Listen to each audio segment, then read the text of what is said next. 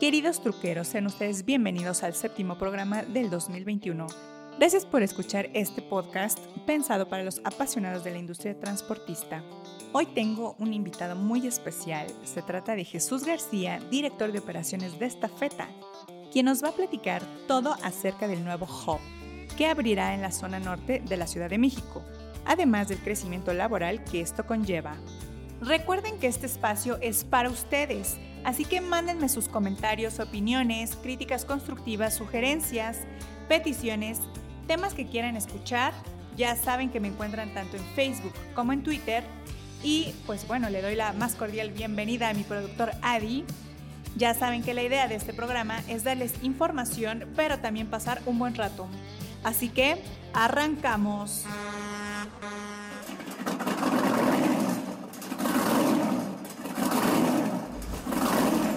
Bienvenidos al podcast número uno dedicado a todos los apasionados del transporte, La Troque, donde encontrarás todo aquello relacionado con la industria del autotransporte.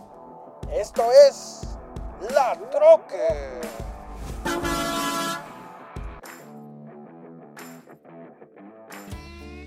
La semana pasada, la empresa mexicana de logística y paquetería dio a conocer que para abril de 2022 abrirá un hub en el norte de la zona metropolitana, el cual será totalmente automatizado y capaz de procesar 18.000 envíos por hora en su primera etapa, además de que dará servicio a 61 plazas con atención de mensajería, paquetería y garantías máximas de entrega.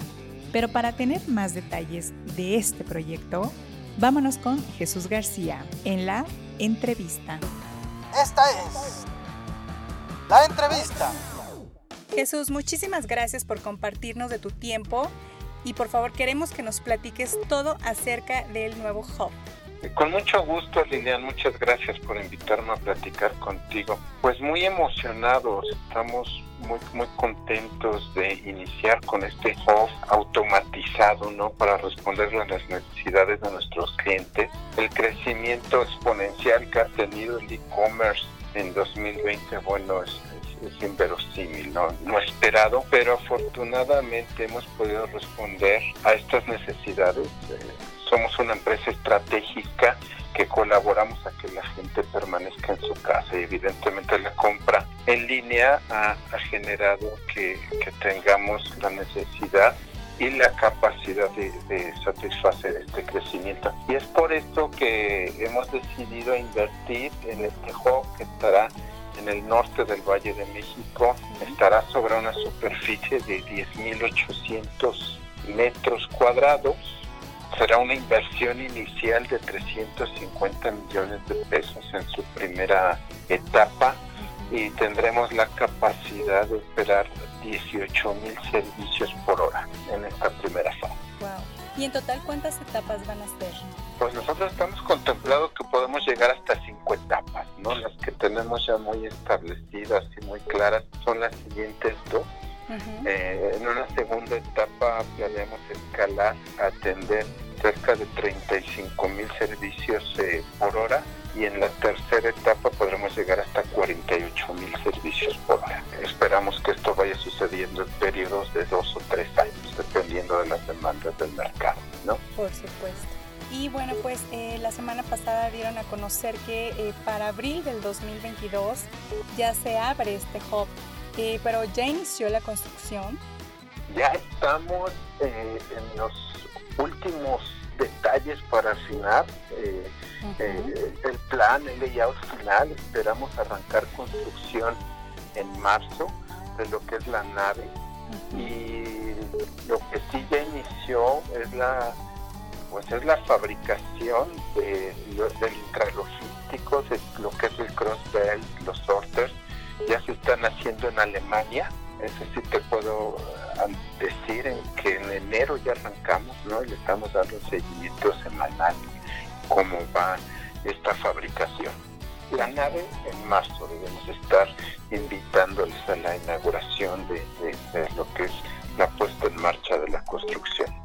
Wow, pues sí, qué emocionante. La verdad es que ya estamos a nada, o sea, febrero ya se fue, casi casi. Y pues bueno, no sé si me gustas eh, compartir eh, cuántas rutas eh, serán ampliadas con este hub. en, realidad eh, lo que estamos haciendo es una reconfiguración de nuestra red primaria. Hoy contamos con dos hubs principales que alimentan a, todo el país. ¿no? Uno está en San Luis Potosí, donde está nuestro principal hub aéreo, y otro está en la Tinaja, en Veracruz. Bueno, evidentemente no es lo que tenemos en México. Lo que estamos buscando con este nuevo hub enfocado sobre todo a clientes de e-commerce es poder incrementar nuestros viajes directos a las principales plazas. Este hub lo que nos permite es eh, poder conectar de manera directa 61 plazas en esta primera fase, con lo que reducimos los tiempos de llegada a las plazas destino. Hoy mayoritariamente pasamos por nuestro hub más importante donde se concentran los aviones, ¿no? Y por la tinaja, ¿no? De los aviones de San Luis, la tinaja en Veracruz. Dado que muchos clientes de e-commerce se ubican en el Valle de México, lo que estamos buscando es poder acercarnos de una manera más expedita, más rápida. El e-commerce está creciendo aceleradamente en las entregas día siguiente a la inmediatez, es algo que ahora el consumidor está solicitando mucho. Esto implica que busquemos vehículos tal vez ya no del gran tamaño con el que estamos operando, sino vehículos este, tipo Rabón, tipo Torton, que nos permitan movilizarnos este, a ciudades más pequeñas. Esto evidentemente genera sí nuevas rutas, ¿no? Pero al final del día estamos integrados en una red interconectada. El crecimiento per se de rutas pues dependerá de, de los centros operativos nuevos que estemos abriendo. En 2020 abrimos 8, en 2021 estaremos abriendo 5 nuevos y reconfigurando y ampliando 15 hacia 2022 todavía no tenemos el número exacto, pero yo creo que sobre ese número estaremos trabajando como rutas absolutamente nuevas, ¿no? Muy bien, y justamente hablando de las unidades, eh, ¿cuántas van a adquirir para este proyecto? Mira, este, como lo comentamos, al ser una red integrada es difícil decir que este proyecto lleva un número específico de unidades, ¿no? Porque tendremos eh, de lo que sale del hub de San Luis o del hub de Tinaja o, también del nodo que tenemos en Guadalajara, Culiacán, tendremos que hacer algunos cambios. Este año vamos a adquirir 1.190 vehículos nuevos, ¿no? entre pesados, eh, semipesados y ligeros. Para este proyecto evidentemente vamos a destinar una cantidad muy interesante y se alojarán ahí eh, dado que el hub contará con 58 rutas de salida y, o andenes de salida, perdón, y 61 plazas, seguramente concentraremos un volumen muy interesante. Yo estimo que serán alrededor de 70, 80 rutas, porque también van a atender a centros operativos del Valle de México. Entonces, mayoritariamente se enfocará al transporte primario, pero también atenderemos logística eh, urbana. Muy bien, y por ejemplo, pues dado que van a tener eh, nuevas rutas, mayor incremento, van a tener incremento, eh, ¿van a contratar operadores? Sí, definitivamente. sí, vamos a necesitar nuevos operadores. Ah, que hay un tema interesante, ¿no? O sea, sobre todo para lo que es gente capacitada para el manejo del full. ¿No? O del doblemente articulado, que es gente sumamente especializada y a nivel país estamos teniendo un tema importante de escasez de los mismos, ¿no? Evidentemente estamos abiertos a contratar a todas las personas que vienen de fuera de esta feta, ¿no? Bajo un proceso muy riguroso de, de selección pero trabajamos mucho en el desarrollo de nuestros propios operadores. A través de la Universidad de Estafeta vamos haciendo la capacitación, vamos viendo los, los operadores especialistas en vehículos pequeños tipo vanes, ¿no? Para escalarlos a, que manejan Rabón, Tortol, 53 pies y doblemente articulado. Y lo hacemos también a través de, del ICAT, que está en San Luis Potosí, donde son formadores de, gente muy calificada para el doblemente articulado y a través de nuestros eh, sistemas de capacitación eh, donde eh, abarcamos esquemas muy específicos en el entrenamiento de la mecánica básica, de conducción preventiva, cultura vial. Para nosotros es muy importante que nos distingamos por ser una empresa en la cual nuestros operadores llevan eh, la marca y el logo de estafeta y estafeta debe ser símbolo de seguridad, debe ser símbolo de educación y es por eso que trabajamos mucho en este entrenamiento. Lo que hicimos en 2020 ante el crecimiento acelerado que tuvimos, fue, crecimos un 50% nuestra capacidad operativa el, año pasado. Sí reclutamos eh, bastantes operadores de fuera. Desafortunadamente, la industria del transporte y de la logística en 2020 en ciertos sectores eh, tuvo muchos problemas.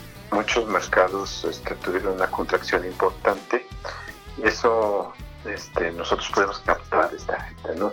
De alguna manera creo que podemos colaborar con las personas que pudieran eh, tener algún empleo. Creemos que para 2022 puede ser distinto y es por eso que queremos enfocarnos mucho a esta capacitación. Pero toda la gente que cumpla con la cultura y los valores de esta te quiere preguntar y acercarse a nosotros serán más que bienvenidos. Sí, sí, sí, por supuesto. y aparte, pues yo creo que es un privilegio trabajar para una empresa tan reconocida. Y pues bueno, eh, regresando un poquito al tema de las unidades, ya saben qué marcas van a adquirir, con qué configuración, bueno, aparte del full,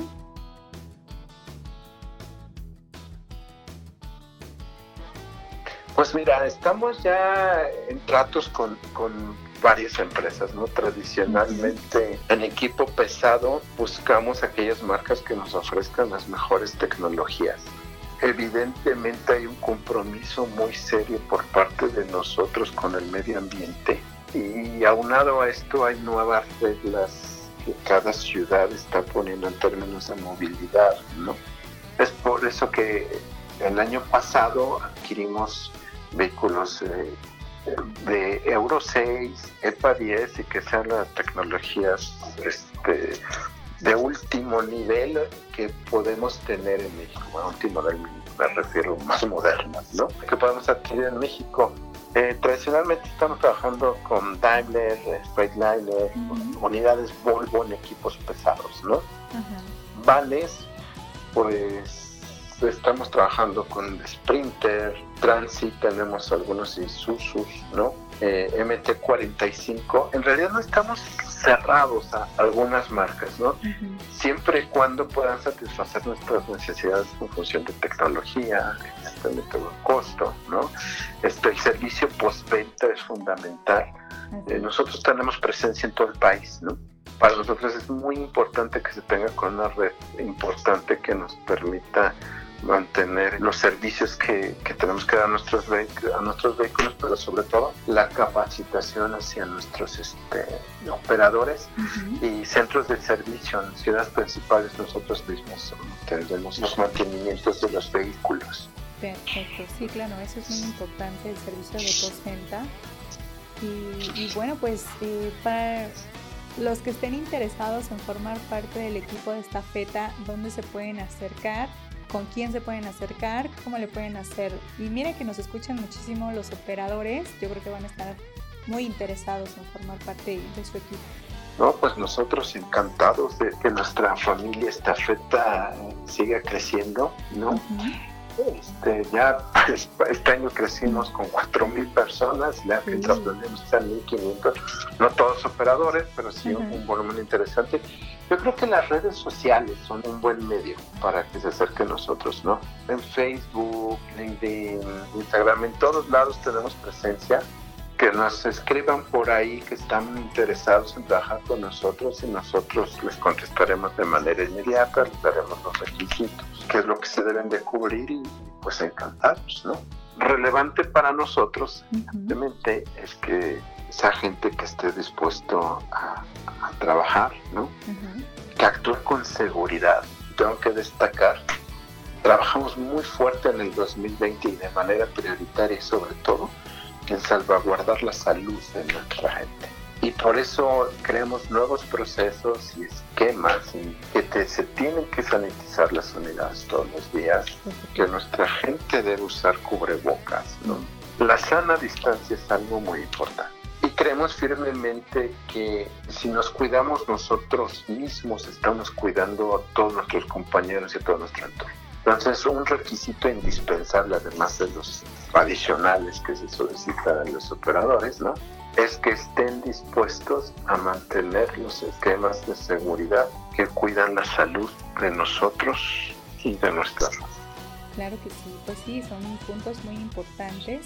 Y bueno, pues eh, ya casi para concluir, no sé si gustes agregar algo más este, para este espacio, que bueno, pues el micrófono es tuyo, Jesús. Muchas gracias, Lilian. Mira, yo creo que el 2020 fue un año de muchos aprendizajes, muy azaroso ya. Este, nuestro director general en su mensaje informó y comentó que lamentamos muchísimo la pérdida de, muchas personas, ¿no? Pero esto debe, debe enseñarnos, debe enseñarnos que debemos ser responsables. La industria del autotransporte en México siempre ha sido relevante, pero creo que ahora tenemos más conciencia de ello.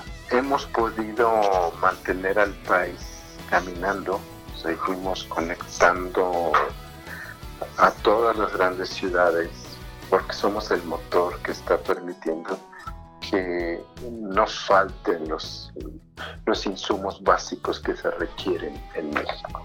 ¿no?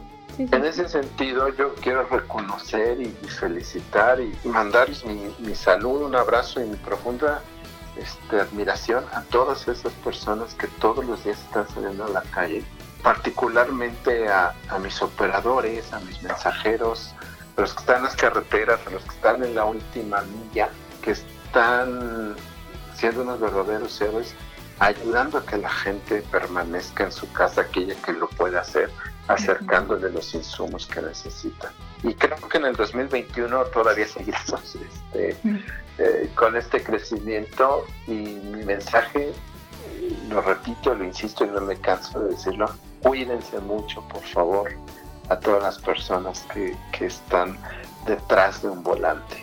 Cuídense mucho porque también tienen que salvaguardar a todas las personas que los rodean. Y eso es, creo, lo que más agrega valor para que podamos tener esa imagen de gente responsable y que cuidamos a tanto nuestra sociedad como a nuestras personas. Jesús, pues muy importante el mensaje que, te acabas de dar. sí, o sea, los operadores son eh, parte fundamental de este crecimiento. Y pues bueno, pues sí, les mandamos un saludo a todos los que están en las carreteras, justamente los que hacen que no nos falte absolutamente nada desde nuestras casas. Y pues bueno, te agradecemos mucho que nos hayas compartido este, estas palabras. Yo creo que los alienta mucho a, seguir mejorando. Y pues bueno, pues eh, vamos a, seguir en contacto para que eh, veamos este crecimiento. Muchas gracias, Lilian. Te agradezco por invitarme y a tus órdenes. Igualmente, que estés muy bien. Cuídate mucho. Igualmente, gracias. Hasta luego. Amigos truqueros, no me queda más que darles las gracias por acompañarme en esta emisión y espero sigan muchas más.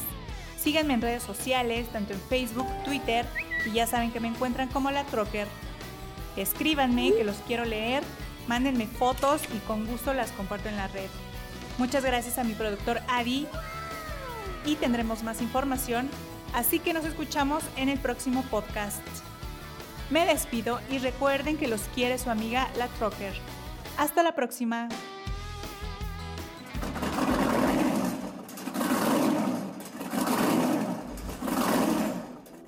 Esto fue La Trocker, el podcast número uno dedicado a los apasionados del transporte. Esto fue La Trocker.